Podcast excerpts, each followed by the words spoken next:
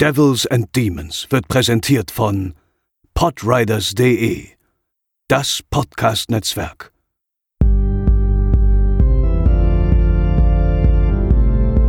They're coming to get you, Barbara.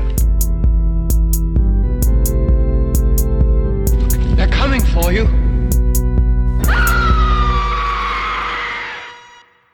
Hallo und herzlich willkommen zur 84. Episode von Devils and Demons, eurem Horrorfilm-Podcast. Ich bin der Chris und an meiner Seite ist der Pascal. Hallo. Wir sind immer noch in unseren Wunschhörerfilmen, was auch immer, Wochen. ähm, und nachdem wir in der letzten Woche Event Horizon besprochen haben, besprechen wir heute einen Vampirfilm. Und zwar hat sich das der Michael beziehungsweise Onno auf Twitter gewünscht, dass wir mal über Lost Boys aus dem Jahre 1987 reden sollen. Und diesen Wunsch erfüllen wir natürlich sehr gerne. Lost Boys, mhm. wie gesagt, 1987 veröffentlicht, von Joel Schumacher gedreht, hat eine IMDb-Wertung von 7,3 von 10 Punkten und eine Wertung von 3,6 von 5 Punkten auf Letterboxd.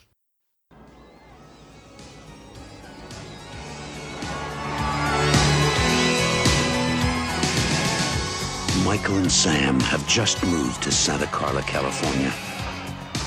They're about to discover its secret. Notice anything unusual about Santa Carla yet? No. It's a pretty cool place. If you're a Martian. Or a vampire.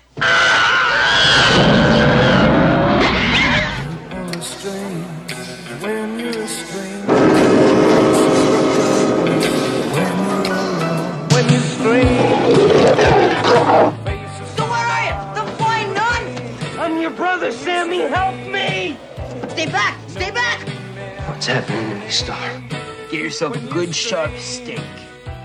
Drive it right through his heart. You're a vampire, Michael. My own brother, a damn blood-sucking vampire. Oh, you wait till mom finds out, buddy.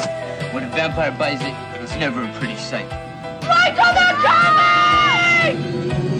Oh,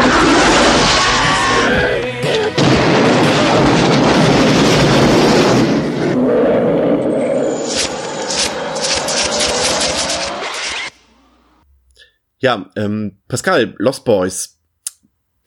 Debüt für dich oder hast du ihn schon mal gesehen gehabt? Nee, den habe ich schon mal gesehen. Ähm, ich weiß, glaube ich, bei dir ist es so ein Kindheitsfilm. Das war es bei mir nicht. Kannst du auch gleich noch mal kurz erzählen. Ja. Ähm, ich habe den, lass mich lügen, äh, ich müsste es auch so um die 2010er, 11er Ära drum gewesen sein, äh, wo ich viele Filme aus dem Genre da zum ersten Mal für mich entdeckt habe. Und ja, nee, ich bin schon äh, ja äh, länger jünger des Films. Und bei dir ist es, glaube ich, äh, noch ein bisschen früher in der Ver also noch äh, weiter weg in der Vergangenheit, Ja, ja, oder? Ja, tatsächlich ist es so ein ja Kindheit, also ein Übergang von Kindheit ins Teenie-Alter so ein bisschen. Also ich habe den ja ähm, damals in unserer Pilot-Episode auch nicht erwähnt als einen der ersten Horrorfilme, die ich gesehen habe, weil ich ihn tatsächlich nur bedingt als Horrorfilm wahrnehme. Ähm, damals war das für mich eher so ein Ding wie Goonies oder Stand By Me, halt so die Filme, mit denen ich aufgewachsen bin, so diese Abenteuerfilme. Und hier hast du ja auch wieder eine, eine ja, eine der Hauptfiguren, die so in dem Alter waren wie ich damals. Und ähm, das war für mich eher so ein Abenteuerfilm. Ich habe das mit den Vampiren tatsächlich erst ein bisschen später so wahrgenommen. Ich habe vor allem so dieses am Anfang, äh, Junge zieht in neue Stadt und äh, der neue Freunde kennen und so dieses Ding, diesen Coming-of-Age-Teil eher so wahrgenommen. Ähm, das ist tatsächlich, ähm, wenn wir das Paar genau betrachten, ja schon wirklich ein richtiger Mainstream Horrorfilm. Also wenn wir uns allein angucken, wer hieran beteiligt ist, ich habe es eingangs schon erwähnt, Joe Schumacher als Regisseur, das ist jetzt kein Unbekannter, der hat sehr viele, ja, hat sehr viele kommerzielle Filme gedreht, auch im Horrorbereich Flatliners zum Beispiel, auch später ähm, 8 mm mit äh, äh, Nicolas Nicolas Cage. Cage oder auch die beiden diskutablen Batman-Filme, Batman Forever und Batman und Robin, aber auch auch äh, starke Sachen wie Falling Down zum Beispiel. Ähm, dabei war Joel Schumacher selbst tatsächlich gar nicht die erste Wahl. Also eigentlich sollte Richard Donner den drehen, hat sich dann aber dafür entschieden, den Film nur mitzuproduzieren, da er dann selbst lieber Hand anlegen wollte an Lethal Weapon am ersten und auch äh, Mary Lambert sollte zunächst eigentlich den Film drehen. Die ähm, Regisseurin hatten wir schon beim Friedhof der Kuscheltiere Podcast. Aber ähm, letztendlich äh, saß Joe Schumacher auf dem Platz und das ist natürlich ein Regisseur, der sich äh, zumindest hier vielleicht noch nicht, weil es ja, glaube ich, auch wenn ich mich nicht ganz irre, müsste es sogar sein erster Film gewesen sein, zumindest sein erster größerer Film.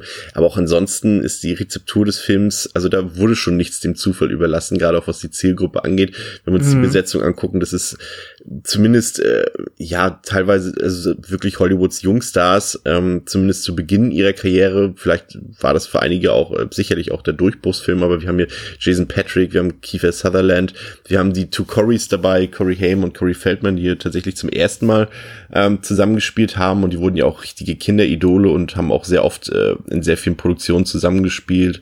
Ähm, Corey Haim ja mittlerweile verstorben. Ähm, ich weiß gar nicht, warum die eigentlich so gehypt wurden, die beiden Corys. Also so richtig begabte Darsteller waren die eigentlich nie aus meiner Sicht. Also auch gerade Corey Feldman ist ja immer an der Grenze. Wir hatten es auch schon bei Freitag der 13., aber auch in allen anderen Filmen, denen er mitgespielt hat, ist er ja immer tendenziell immer am Overacten, oder? Also hier mhm. auch wieder in, in Lost Boys. Ja, aber er hat halt ein unfassbares Charisma und auch eine sehr unique Erscheinung einfach. Ich glaube deswegen, das ist ja oft, möge man mich korrigieren, aber meiner Meinung nach oft für Kinderdarsteller schon das, was sich auszählt, so. Ob jetzt irgendwie ein Macaulay Culkin auch jetzt ein begnadeter Schauspieler ist oder nicht, aber ich glaube, das ist halt immer das, worauf es ankommt, ne? dass du halt so ein Charisma hast, dass halt die Kinder damit connecten und denen ist es das Overacten ja fast schon recht oder beziehungsweise mögen es gern. Stimmt, vielleicht verstehen sie die Gefühle auch, vielleicht versteht man die Gefühle als Kind auch besser, wenn sie einfach komplett überzogen sind, dargestellt mhm. sind. Ähm, ja, aber wir haben auch für äh, auch tatsächlich ein paar wirklich sehr bekannte Hollywood-Darsteller, die auch damals schon große Namen hatten. Edward Herman zum Beispiel, die jüngeren Zuhörer äh, bei uns könnten ihn auf jeden Fall als Großvater aus den Gilmore Girls kennen, aber er hat auch viele andere Sachen gedreht im Filmbereich. Und äh, Diane Wiest, die hier die Mutter spielt, die war immerhin auch äh, Oscar-Preisträgerin, ich glaube sogar mehrfach, ja, ich glaube sogar zweimal. Und äh, musikalisch hier Thomas Newman, der hat ja auch später so viele großartige Scores gemacht. Also mm. ich mhm. denke jetzt zum Beispiel automatisch an American Beauty zum Beispiel, aber das hier war eine seiner ersten Produktionen. Aber wir haben auch wirklich so einen richtigen Fachmann hier am Werk, ähm, an der Kamera, Michael Chapman. Der hat für äh, Scorsese zum Beispiel Taxi Driver und Raging Bull gefilmt, auch Ghostbusters 2 hat er gemacht oder auch aus dem Horrorbereich Invasion of the Body Snatchers, also das Remake. Ähm, also wir haben hier schon auf jeden Fall ähm, ein Line-Up, was sich sehen lassen kann und äh, das ist hier eben auch keine Independent-Produktion. Klar, hat jetzt 5,2 Millionen gekostet, das ist aus heutiger Sicht nicht mehr so viel, aber das ist für einen Horrorfilm schon eine Stange Geld gewesen 1987, das muss man auf jeden Fall mal sagen. Aber bevor wir genau auf den Film eingehen, Pascal, worum geht's in The Lost Boys? Die beiden Brüder Michael und Sam ziehen zusammen mit ihrer frisch geschiedenen Mutter Lucy nach Santa Carla, in das Haus ihres Großvaters. Beide sind nicht gerade begeistert von der neuen Situation, aber besonders bei Michael, dem älteren Bruder, legt sich der Unmut schnell. Auf einem Konzert lernt er Star kennen, eine reizende junge Dame, in die er sich sofort verliebt. Leider hegt eben diese aber auch einen Umgang mit einer Gruppe jugendlicher Rowdies, die Michael erst einmal unsympathisch erscheinen. Als diese ihn eines Abends mit in ihr Geheimversteck einladen, wird er mehr oder weniger freiwillig Teil dieser Gruppierung und ahnt noch nicht, was das nun für ihn bedeuten soll und zu was ihm das nun macht. Ja. Ähm, bevor wir in den Film einsteigen nach deiner Inhaltsangabe, kurz der Hinweis für euch. Äh, wir wollen, wir haben das zwischenzeitlich schon mal eingebracht äh, bei früheren Episoden, aber wir wollen es jetzt ein bisschen beibehalten, euch durchaus auch sagen, wo ihr die Filme, die wir hier besprechen, ähm, in unserem Podcast-Projekt äh, euch ansehen könnt in der bestmöglichen Fassung, das heißt vor allem ungeschnitten. Äh, das ist tatsächlich bei The Lost Boys relativ simpel und einfach, also da könnt ihr tatsächlich einfach in euren ähm, in eure Drogerie, hätte ich beinahe gesagt, in Elektrofachhandel. Euren, in euren Elektrofachhandel oder in euer Online-Portal eurer Wahl gehen und äh, könnt problemlos die ähm, ab 16 freigegebene DVD oder Blu-ray von Warner hier kaufen. Die ist komplett ungeschnitten. Ähm, der Film ist ja jetzt auch nicht äh, besonders brutal oder explizit, also da könnt ihr bedenkenlos zuschlagen. Ja, ähm, in den Film hinein. Ich finde ähm, schon, der Beginn catcht mich ja schon jedes Mal, weil für mich, also der Titelsong des Films, der hier schon mal angeteased wird, Cry Little Sister von äh, mhm. Gerard McMahon, ähm, ist schon einer meiner Lieblingsfilmsongs, muss ich sagen. Ich finde ihn schon ziemlich gut. Es gibt ja auch zahlreiche Coverversionen von dem Song, aber das Original ist natürlich am besten und und hier beginnt äh, der Film mit so ja äh, Luftaufnahmen von von der Stadt, in der unser Film spielt ähm, und wir sehen schon, wie die Kamera auf dieses auf diesen Jahrmarkt am am Hafen oder am wie sagt man am Steg, wie nennt man sowas? Am Pier. Am Pier, Pier. genau am Pier. Ähm, wie die Kamera darauf zufährt zu diesem Song und das hat, catcht mich automatisch schon. Da bin ich sofort drin nach zehn Sekunden im Film. ja, absolut. Also das ist ja, äh, wenn wir bestimmt noch öfter drauf kommen, ja. äh, bin ich der Meinung, der Soundtrack ist halt ganz äh, famos und gerade ja, Quiet Little Sister ist ein äh, richtig, richtig tolles Stück und ähm, ja, genau wie bei dir, das ist halt auch bei mir so, immer wenn ich den sehe, dann ist es halt instant drin, instant halt auch mega, ja, Lust auf den Film und das ist ein, äh, ja, sehr effektives Opening. Ja. Und dann äh, werden wir eigentlich auch mitten ins Geschehen geworfen, und zwar auch genau auf diesen Jahrmarkt und wir lernen dann eine Gruppe Raufbolde kennen oder wie man bei TKKG sagen würde, eine Gruppe fieser Rocker. Äh, ja. Und äh, ja, vom Allerfeinsten, also die sehen halt wirklich aus wie äh, eine Hair-Metal-Band, also wie Motley Crue oder Poison oder oh, Twisted ja. Sister oder sowas. Also, also die Haare und Frisuren, auch das Make-up und so, das ist, ist schon vom Feinsten. Also ich bin mir nicht sicher, ob die Leute wirklich vor solchen Leuten Angst gehabt hätten in den 80er Jahren. Also klar, äh, wir sehen ja hier auch Kiefer Sutherland gleich, der hier den David spielt. Der hat natürlich auch, das sehen wir wirklich von der ersten Sekunde an, der zieht den Film ja auch wirklich magisch an sich.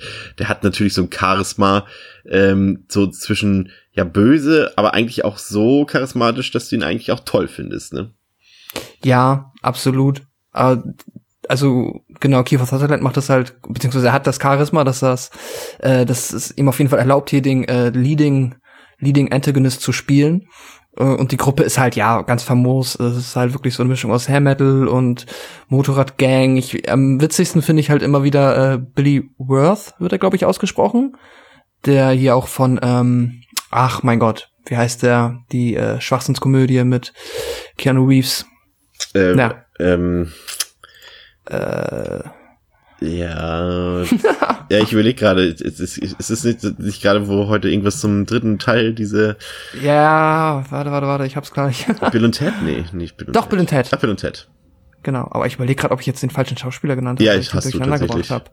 Ach, unangenehm. Ich meine, äh, Alex Winter natürlich. naja, auf jeden Fall, genau. Äh, er ist für mich äh, der mit Abstand äh, lustigste vom Erscheinungsbild der Gang. Ach, das stimmt, das war der etwas kleinere, ne? Genau, auf jeden Fall. Ja, ja, genau. Und der hat halt diesen, die haben ja alle so ein bisschen irgendwas in Richtung äh, Fokuhila und ja. bei ihm ist es einfach am extremsten. Er wirkt einfach, als hätte, ihn, als hätte er sich unfassbar lange Extensions noch an den Lockenkopf hinten ran genäht. Das ist äh, ganz großartig. Oh.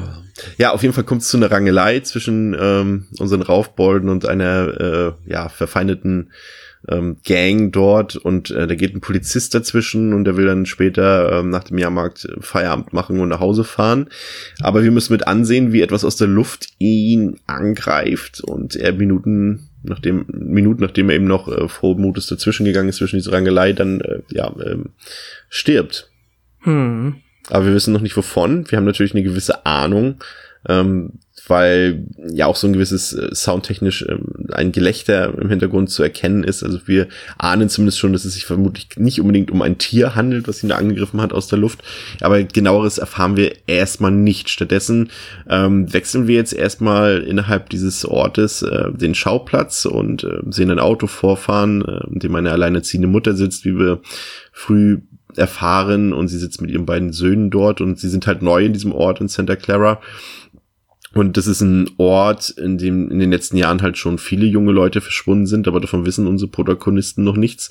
Und man sieht erstmal, wie sich die Jungs eingewöhnen und auch wie sich die Mutter eingewöhnt. Und sie ziehen ja quasi in dieses große Haus, was dem, dem Vater der Mutter gehört oder beziehungsweise aus Sicht der Jungs dem Opa gehört und äh, werden dann abends am ersten Tag äh, auf ein ja durchaus interessantes Rockkonzert am Strand äh, geworfen. Äh, so das ist ja auf ähm, deinem ähm, Twitter-Channel schon, auf dem Twitter-Feed schon angekündigt.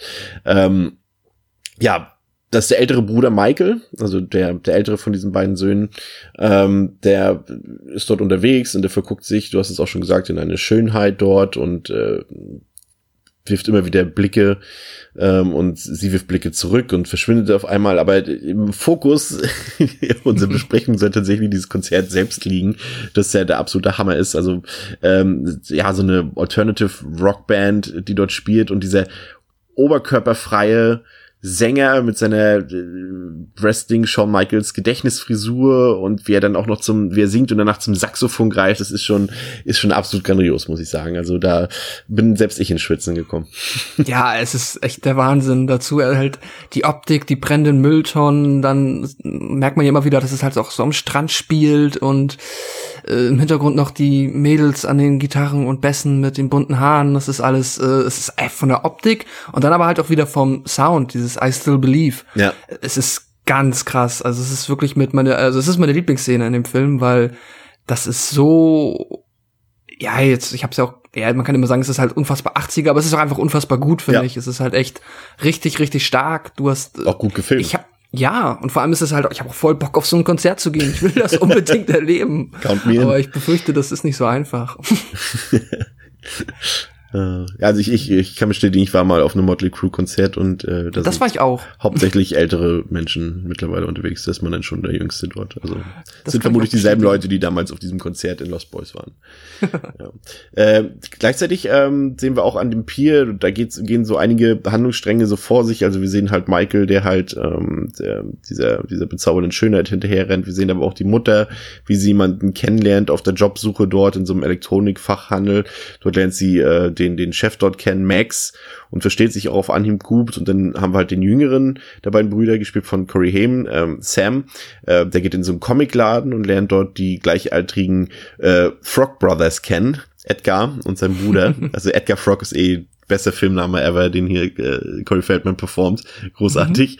Und äh, das wären dann seine neuen Kumpels, mit denen er dann ab jetzt abhängen wird.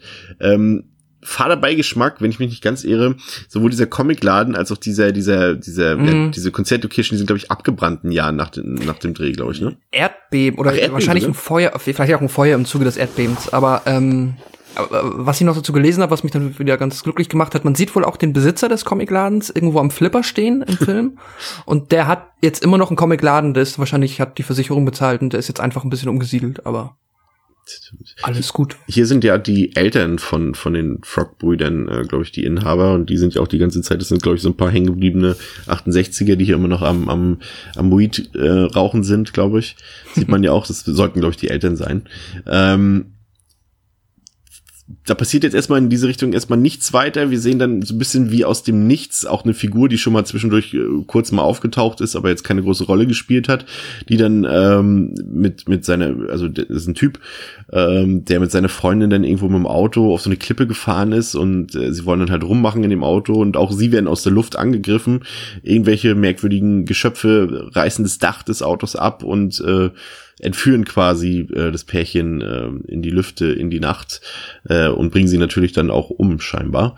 Ähm, das war eine Szene, die, ja, hm, die war ein bisschen komisch. Das war so, als ob der Film erstmal gar nicht so in seinem Horrorbereich einsteigen will, was er auch wirklich lange Zeit eigentlich auch gar nicht tut.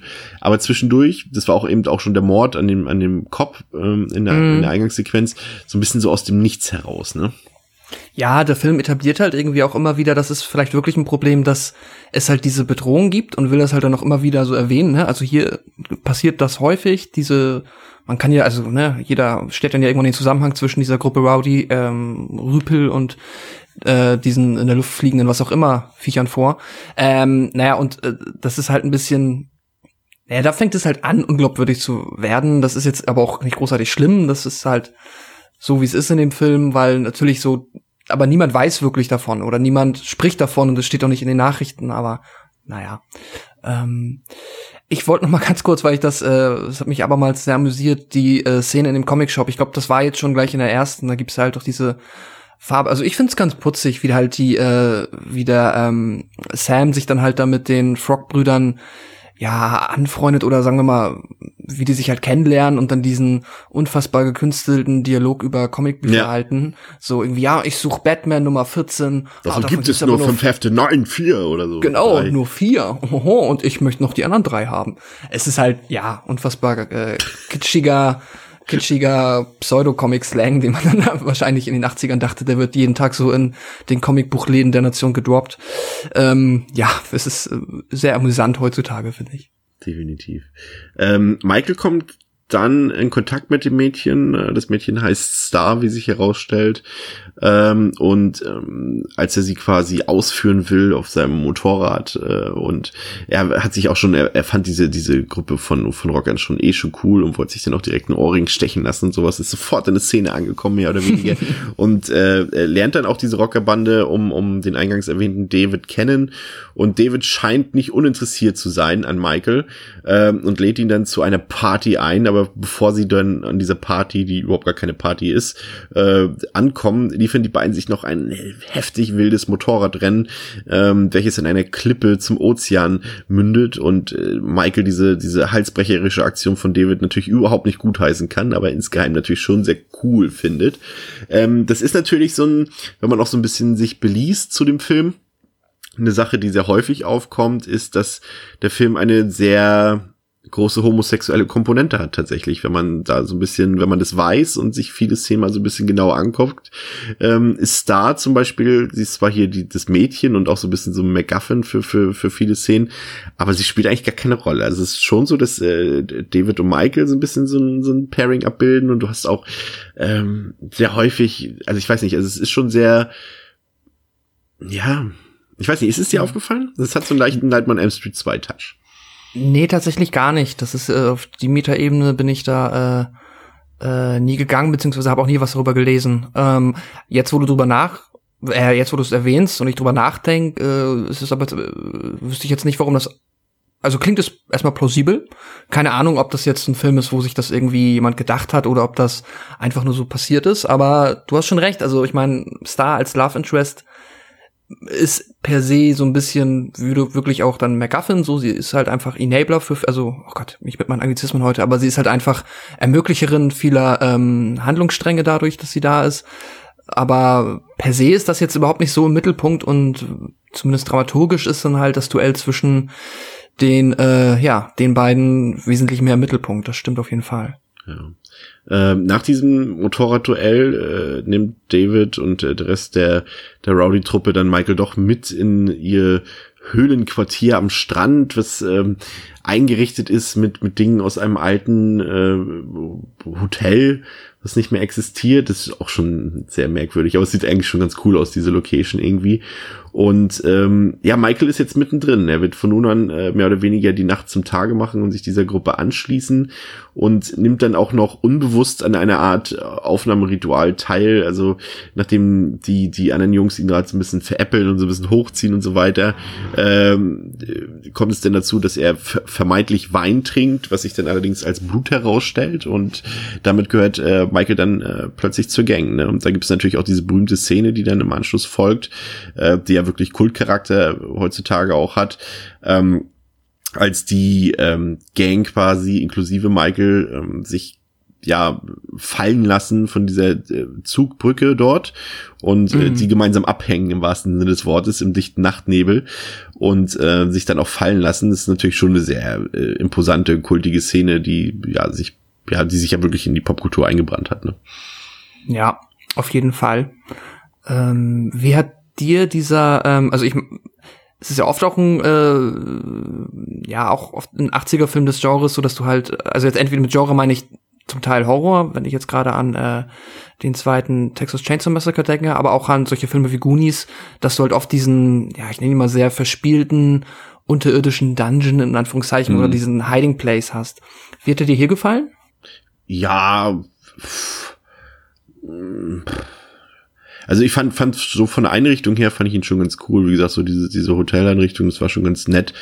Aber es ist jetzt tatsächlich auch nichts, was jetzt einen bleibenden, hm. großartigen hm. Eindruck hinterlassen hat. Aber es ist schon okay, finde ich. Also es hat mich jetzt nicht irgendwie, irgendwie gestört oder so, ganz im Gegenteil. Aber es war jetzt auch nichts super Außergewöhnliches. Aber es ist schon eine nette Location gewesen. Und du?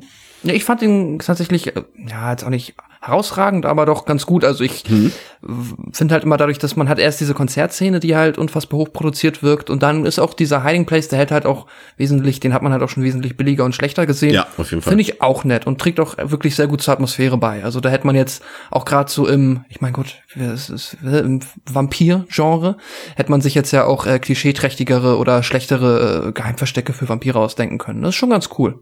Ja, definitiv. Also man muss ja auch wirklich sagen, also äh, man sieht das Budget des Films auch. Also er ist wirklich, also was sowohl die Ausstattung angeht, als auch äh, die Spezialeffekte, die mit drin sind, als auch die ganzen äh, Settings, ähm, die können sich alle sehen lassen. Also der Film sieht mhm. richtig gut aus, der ist top gefilmt, der hat wirklich von von Chapman viele toll gefilmte Szenen und auch Montagen. Äh, das ist, ist schon State of the Art zu dem Zeitpunkt gewesen und das kann sich heute noch problemlos sehen lassen. Also da gebe ich dir vollkommen recht, auf jeden Fall.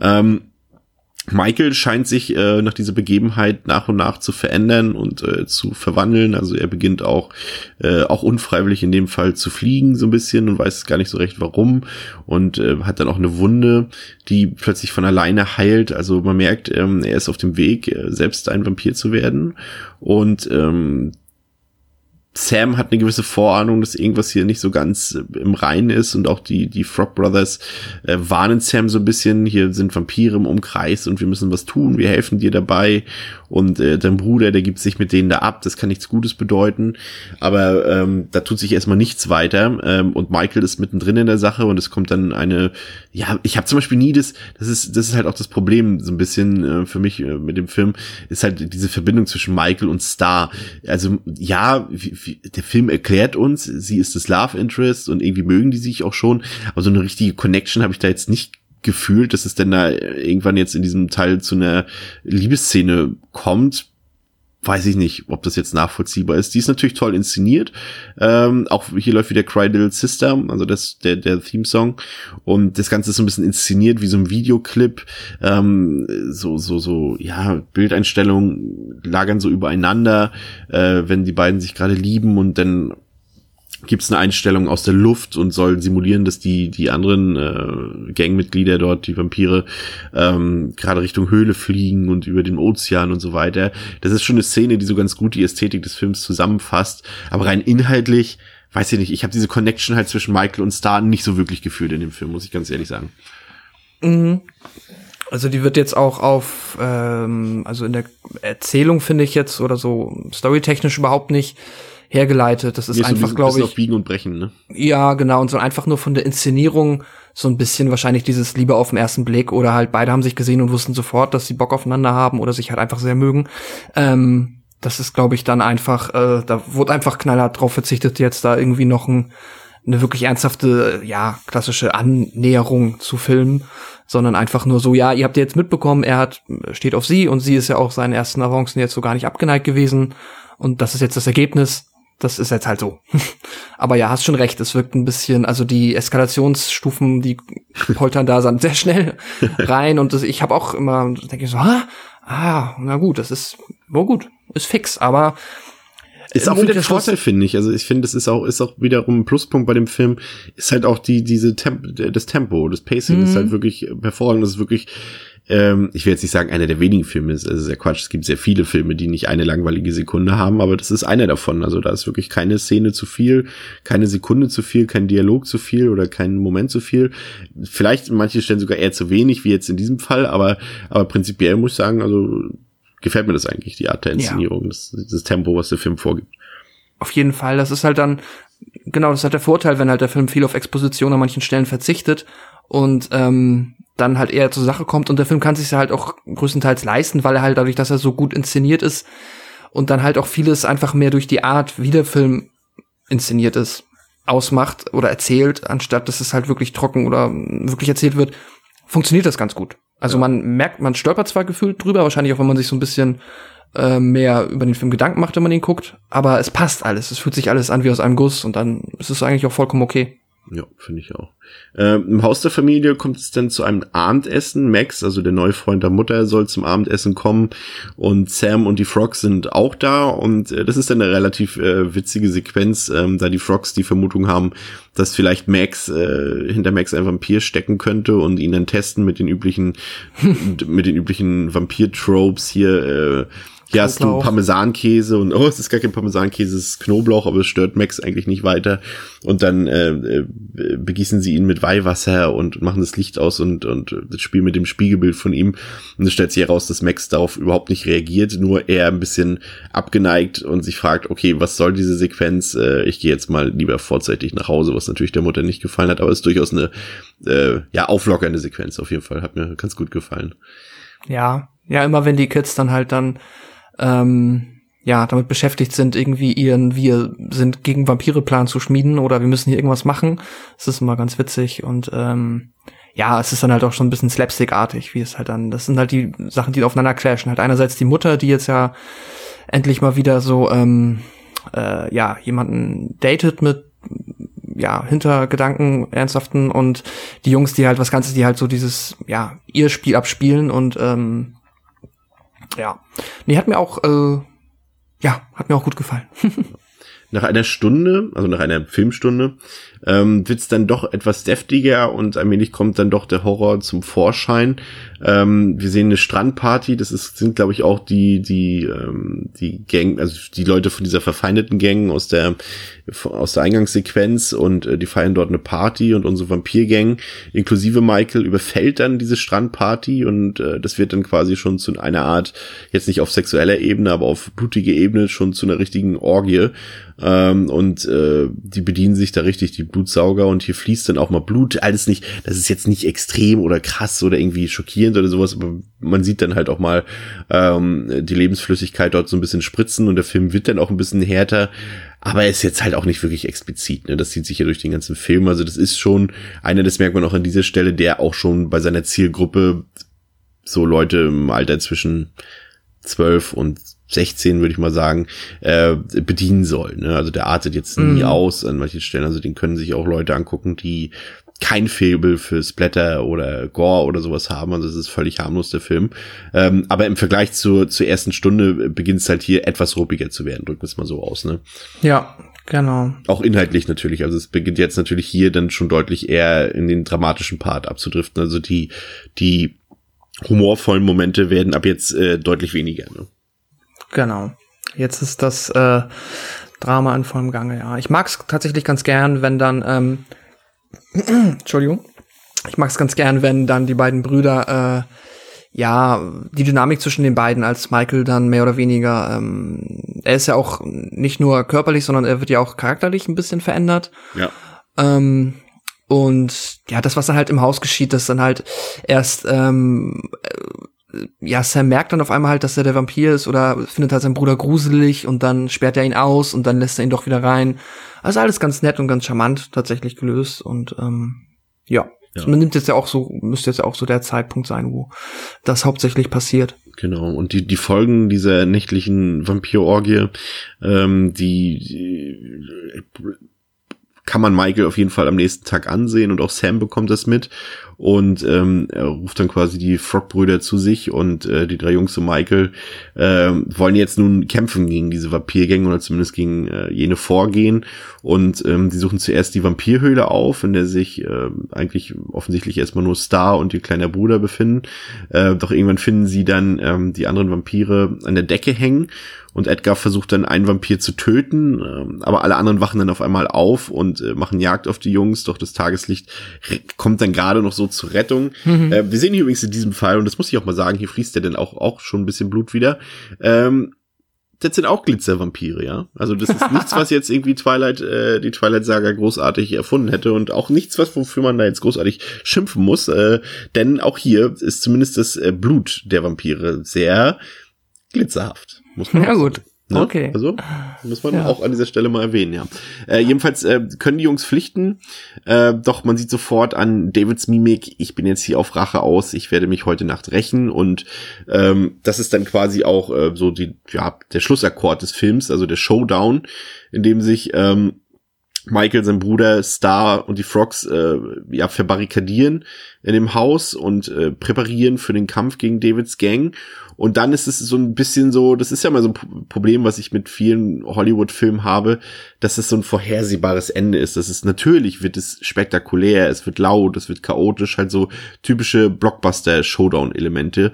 Ähm, ich weiß nicht genau, ich bin mir nicht sicher, es ist mir jetzt auch bei dieser Sichtung ähm, nicht ganz klar geworden, ob mir etwas Subtileres zum Ende besser gefallen hätte oder ob, ob dieser Film genau dieses äh, mehr oder weniger spektakuläre Ende äh, mit seiner rasanten Action benötigt. Ich weiß es nicht. Also, dass es natürlich ein, äh, Duell gibt zwischen dem äh, verwandelten Michael und, und seinem ja nun Erzfeind David, das war klar, aber vielleicht war es doch mhm. ein bisschen too much. Ich weiß es nicht. Ich bin mir tatsächlich nicht sicher. Wie siehst du das? Ich finde, der Showdown hat einige ganz unterhaltsame Momente. Ich mag halt auch noch den Part, wenn sie halt äh, sich aufbauen und ihre ganzen Waffen präparieren, halt ganz vorne dabei die äh, Wasserpistolen mit dem Knoblauchweihwasser drin. Das ist halt schon ganz fabelhaft. Das ist cool. ja, das ist alles äh, ganz cool. Da kommt ja auch so wieder dieser typische Goonies-Vibe rüber. Und dann am Ende, wenn dann tatsächlich äh, dann die großen Kämpfe stattfinden, erst einmal, das ist dann auch bei mir das wo ich dann einen kleinen Abzug mache, weil das ist halt, gerade mit dieser Art von Blockbustern habe ich das dann oft, dass ich dann ab dem Moment ein bisschen Aussteigen, unabhängig davon, abschalten? ja, aussteige müde bin einfach so ein ja. bisschen. Jetzt ist es so, ja, ja, und jetzt ist halt, dann läuft halt alles halt natürlich auch so sehr nach ähm, Rezept ab, dass man es halt erstmal natürlich 100%ig vorhersehen kann, wenn man den Film nicht schon kennt. Und dann ist halt auch wirklich alles sehr, sehr, ja, dann passiert halt einfach nichts mehr Aufregendes so. Und dann ist dann halt eigentlich der Film, könnte ich ihn auch schon fast fünf oder zehn Minuten vor Schluss ausmachen. Vielleicht noch hier und da netter Gag oder so. Wenn da nicht der Twist noch käme. Ach so, ja, also den habe ich jetzt schon inkludiert, aber ja. davon abgesehen, ähm, ja, das ist halt dann immer, das gehört dazu, aber dafür hat mir, mich der Weg dahin hat mich fabelhaft amüsiert, aber ich bin mit dem Show dann hier auch nicht so unterhält mich nicht so sehr wie der Rest des Films. Ja, weil es halt, weil's halt komplett erwartbar ist, ne? Irgendwie, das ist ja. jetzt nichts, was dann irgendwie überrascht oder sowas. Und es passt dann auch, es passt zwar zum Tempo des Films, aber irgendwie nicht zu der Art des Films, wie er vorher war. Also es ist dann halt so, ja, typisches, ja, wie man es von einem Vampirfilm erwarten würde halt am Ende. Es kommt dann noch ein Twist und es stellt sich heraus, dass äh, tatsächlich jemand, es, vor allem, also sie finden ja auch dann heraus, dass man den, den Anführer der Vampire töten muss und mhm. äh, es ist eben tatsächlich nicht David. Äh, wir verraten jetzt vielleicht ausnahmsweise, müssen wir mal nicht spoilern, weil wir es noch nicht getan haben. Es kommt dann halt ein Twist und es stellt sich jemand anderes als ähm, Anführer der Vampire heraus. Ähm, das ist schon ganz nett gelöst. Es war ein bisschen, ja, vielleicht sogar erwartbar, aber also rein theoretisch erwartbar, aber an dieser Stelle habe ich dann einfach gar nicht mehr mit dem Twist gerechnet. Ne? Also das ist schon so, dass es schon überraschend ist, auch wenn man dann mit der Auflösung dieses Twists durchaus schon früher hätte rechnen können, muss man auch dazu mhm. sagen. Ja, ähm, was mir vor allem, deswegen hatte ich es eingangs erwähnt, weil ich auch sagte, Kindheitserinnerungen und so weiter, was mir an diesem Film auch sehr gefällt, ist halt das, was halt auch ähm, Stand By Me und Goonies und so weiter haben, ist diese, diese spezielle Sommeratmosphäre. So, die, die gibt's in manchen Filmen einfach, dass du so das Gefühl hast, der, der Film beginnt, du siehst halt auch, wie die Familie ankommt dort in dem, in dem neuen Ort und alles ist so, du hast Bock, mit den Kids loszuziehen und was zu erleben, so dieses Abenteuer, so das ist so, ich habe es so ein bisschen verglichen, es ist, es ist halt auch schon so ein Retro-Gefühl, ähm, aber du hast halt als Kind immer so nach dem Motto gelebt, ohne darüber nachzudenken natürlich, so einfach dieses in den Tag hineinleben, ist doch egal, was morgen ist, man hat einfach das gemacht, worauf man Lust hatte, hat manchmal auch Sachen gemacht, die Konsequenzen hatte, mit denen man in dem Moment, wo man sie getan hat, nicht unbedingt gerechnet hat. Mhm. und auch dieser Film ist so. Und, und gleichzeitig ist das halt, was bei Michael ist, auch so, heute ist die Nacht der Nächte und äh, egal was was morgen ist. Und so haben die beiden Brüder so dieses, ihr, ihr, ja, ihr Sommerabenteuer so ein bisschen. Und das vermittelt der Film halt perfekt. Und das mag ich total, wenn der Film so diese, diese Coming-of-Age-Atmosphäre hat, dieses, das ist der Sommer unseres Lebens, so, weißt du? Das meine ich genau. Mhm. So, das, und das finde ich immer großartig, wenn sowas in Filmen enthalten ist. Ja, finde ich auch. Ich mag es halt auch einmal, also einmal wie du gesagt hast, genau, dass es dieses Gefühl eingefangen wird, was halt viele der, wie du auch genannt hast, viele der genannten Filme ähm, ja, es aus der Zeit geschafft haben einzufangen. Genauso dieses Sommergefühl, dieses, wir sind jetzt halt, ja, dieses Abenteuergefühl, wie man es halt so ganz, ganz viele, was jetzt auch halt wiederkommt, dass man ja, es gibt jetzt Sachen wie Stranger Things und so, die versuchen halt gewisse Aspekte dieses Ja, oder S ja auch, genau. S, genau, die versuchen dieses Gefühl wieder zu erwecken, schaffen es zum Teil ja auch ganz, äh, ganz gut. Und ähm, das finde ich cool. Ich mag auch sehr, dass der Film halt auch wirklich diese drei Ebenen bedient, dass er halt, ne, einmal den, wirklich den jungen Teenager, und den älteren Teenager und dann hat auch noch die Mutter so ein Ja. bisschen auf diesen drei Ebenen eine Geschichte erzählt, die halt dann natürlich klein und kompakt ist, aber so halt jeden mehr oder weniger ausreichend beleuchtet und das äh, ist halt irgendwie dann formt sich das alles in ein richtig cooles zusammenhängendes Paket und dann passt das alles und das Ja. ist echt schön. Vor allem, vor allem der Film ist natürlich jetzt nicht besonders deep, aber er hat, wie du eben schon gesagt ähm, hast, ähm, schon trotzdem irgendwie diese diese Probleme der jeweiligen Generation der abgebildeten Figuren ähm, beleuchtet. Also du hast halt die Mutter, die halt in Scheidung lebt und irgendwie Anschluss finden will, wie der vielleicht einen neuen Mann kennenlernen will, aber auch gleichzeitig halt für ihre Kids sorgen muss. Und es gibt irgendwie auch so einen Satz, glaube ich, den der Großvater sagt, von wegen so, du bist auch die einzige Frau der Welt, die aus einer Scheidung mit weniger Geld hervorgeht, als sie vorher hatte. Und das ist so die, die Grundproblematik der Mutter und du hast dann halt den älteren Sohn, der halt auch irgendwie seine Peer Group finden will und, und irgendwie eine Gruppe haben will, mit der er, äh, ja, mit der er was erleben kann. Und du hast dann halt den jüngeren Sohn, der einfach gar keine Lust hat, dort erstmal umzuziehen und dem das erstmal alles anödet und so. Und dann, ähm, das ist schon ganz gut gemacht, also es ist ohne jetzt besonders tiefgründig zu werden, aber er reißt es zumindest an und sorgt dafür, dass wir uns irgendwie mit diesen Gefühlen und Situationen arrangieren können und identifizieren können, also ganz großartig. Wie auch definitiv das 80er Jahre Gefühl dieses Films, also Ja. Frisuren, Klamotten, Ausstattung, pure Liebe von mir für diese Sachen, also wirklich Ja. großartig. Also es ist halt auch ikonisch, wenn du halt äh, Kiefer Suther- Sutherland siehst mit äh, seinen blond gefärbten Haaren und sowas. Es ist alles Kult, ne? Also hier darf man es auch wirklich mal sagen. Die ganzen. Lederklamotten und das fetzt schon. Ja, da ist so viel auch noch so an Kleinigkeiten im Film. Ich weiß noch eine, ich fand's witzig, die Brüder, die Frog-Brüder Edgar und Ellen, halt noch als Anspielung auf Edgar Allan Poe, äh, hat jetzt nichts mit 80ern zu tun, aber ist irgendwie auch knuffig und ähm, ja, der ist halt einfach auch sehr detailverliebt und da äh, steckt viel drin, was man jetzt auch ähm, sich hätte sparen können. Das ist auch mal schön. Ja. Ja, ähm, ebenfalls, wie gesagt, haben wir schon angerissen, der Soundtrack großartig. Also Oh ja. angefangen, wie gesagt, bei Cry Little Sister, dem, dem Titelsong, aber auch die Titel von NXS, die drin sind, oder Elton John läuft Run DMC. Das sind, sind einige Tracks, die den Film wirklich, äh, wirklich abrunden, muss man wirklich sagen. Also das sind People schon, Are Strange. ja, ist auch, genau. Das ist, glaube ich, sogar eine Coverversion Version. in dem Film, ne? Ja. Mhm. Ähm, toll, wirklich, gehört dazu. Also der Film hat wirklich viele Elemente, die da wirklich fürs ähm, Gelingen des Films sorgen. Der Cast ist großartig, muss man wirklich einfach sagen. Da ist eigentlich kein, ja gut, äh, Jason Patrick ist so, ja, vielleicht noch, vielleicht, obwohl er so schon im Mittelpunkt des Films steht, vielleicht die uninteressanteste Figur. Also sie ist nicht uninteressant, aber die uninteressanteste, also beziehungsweise er als Darsteller bleibt vielleicht ein bisschen blass. Ähm, aber ansonsten äh, sind die, also ist der Cast wirklich sehr, sehr gelungen, muss ich sagen. Und auch die, halt diese, dieser Genre-Mix, den finde ich halt auch sehr gelungen. Du hast halt Comedy mit drin, die jetzt aber nie so ist, dass du jetzt laut loslachst oder so, sondern ist alles so charmant und du schmunzelst mal ab und zu und auch der Horror ist drin, auch, auch wieder nicht so straight, also nicht so, so brutal und so, sondern es, es gibt ein paar Momente, die gruselig sind und du hast auch diese Horroratmosphäre, aber es ist trotzdem ein Film, den wirklich jeder gucken kann, der halt auch mit Horror nichts anfangen kann und halt diese Coming-of-Age-Aspekte sowieso. Also die, diese Mischung funktioniert wirklich tadellos, muss ich sagen. Und das ist ja wirklich eher selten. Ja, auf jeden Fall. Da kann ich auch, ja, dir nur absolut zustimmen. Ein super Film. Ja, Ja. finde ich auch. Also es ist, Wollen wir zu einem, achso, Ja, ja, gerne. Ja, Fazit. Ähm, also ich muss zugeben, ähm, dass das wirklich einer meiner liebsten Vampirfilme ist. Ganz klar. Also ich bin ja eh kein großer Fan eigentlich von Vampirfilmen, aber ich habe da schon so äh, meine, die ich durchaus mag und würde den problemlos äh, mit gleich auf eine Ebene mit Fright Night oder From Dusk to Dawn äh, setzen und finde ihn sogar sogar besser als als Catherine Bigelow's Near Dark, der ja auch wirklich gut ist. Aber Lost Boys ist da wirklich schon so gehört für mich zur Speerspitze des Vampir-Genres auf jeden Fall dazu. Äh, man muss natürlich sagen, also es ist natürlich jetzt, wir reden ja auch manchmal über speziellere Horrorfilme und eher äh, auch über Mainstreamige, aber das ist schon so einer, sag ich mal, ähm, vielleicht der kommerziellsten Horrorfilme, die wir hier bisher besprochen haben. Also das ist, ist kein knallharter Horror, das ist wirklich komplett durchkalkuliert. Das erkennt man halt auch an, dass hier Leute beisitzen, die auch, auch dann äh, auch schon jahrelang Erfahrung hatten und äh, die Darstellerriege ist genau auf die Zielgruppe ausgerichtet. Das ist also jetzt auch kein großartig nachhaltiger Film von seinem Inhalt her. Natürlich hatte er einen Nachhalt, also wie gesagt, das ist komplett äh, Teil unserer Popkultur, aber es ist halt ein purer Entertainment-Film. Ne? Aber gleichzeitig hat er, muss man auch dazu sagen, halt auch wirklich äh, dafür gesorgt, dass die, die, die Vampir-Faszination eben in dieser Popkultur auch dann wiedergeboren wurde durch diesen Film. Also ich muss sagen, ich finde ihn großartig. Also ich, ich habe da nicht wirklich viel auszusetzen. Klar, so ein paar äh, Schwächen in der Story sind da schon mit drin, beziehungsweise ähm, ist sie nicht besonders einfallsreich.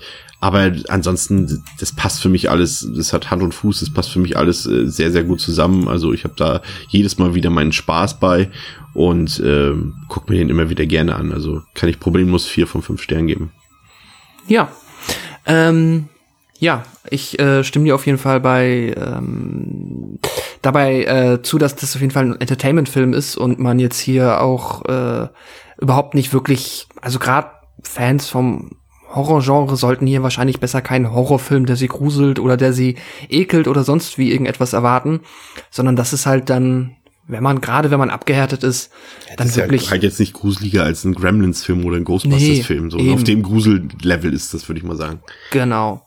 Dann sollte man hier das nicht erwarten, aber dafür bekommt man halt echt super duper schön vom Pacing, super gut inszenierte ähm, ja 80er Unterhaltung, genauso wie man sie sich halt vorstellt und äh, das ist richtig richtig großartig. Ähm, zum Punkt bezüglich den Vampir ähm, dem Vampir-Genre, ja, ich mag's halt, ich bin immer ein Freund davon, wenn man, äh, wenn die Vampire auch die Bösewichte sind.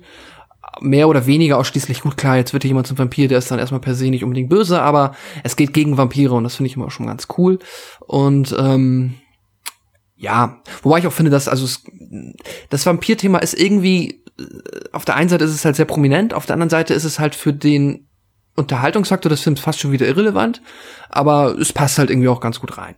Ähm, ja, und ich habe, hat man ja auch, glaube ich, gemerkt, auch äh, bin ein, bin ein sehr großer Freund des Films und gebe dem auch vier von fünf Sternen, ein Herz und kann dem wirklich äh, jeden ans Herz legen. Nochmal ein letzter Trivia-Fact, weil ich das gelesen habe und super sympathisch fand, dass der Film ähm, wohl in Santa Cruz, wo der Film auch gedreht wurde, ähm, jedes Jahr im Sommer zu einem speziellen Fest, an das ich mich jetzt nicht erinnere, halt dann nochmal am Strand wohl auf großer Leinwand Open-Air-mäßig gezeigt wird.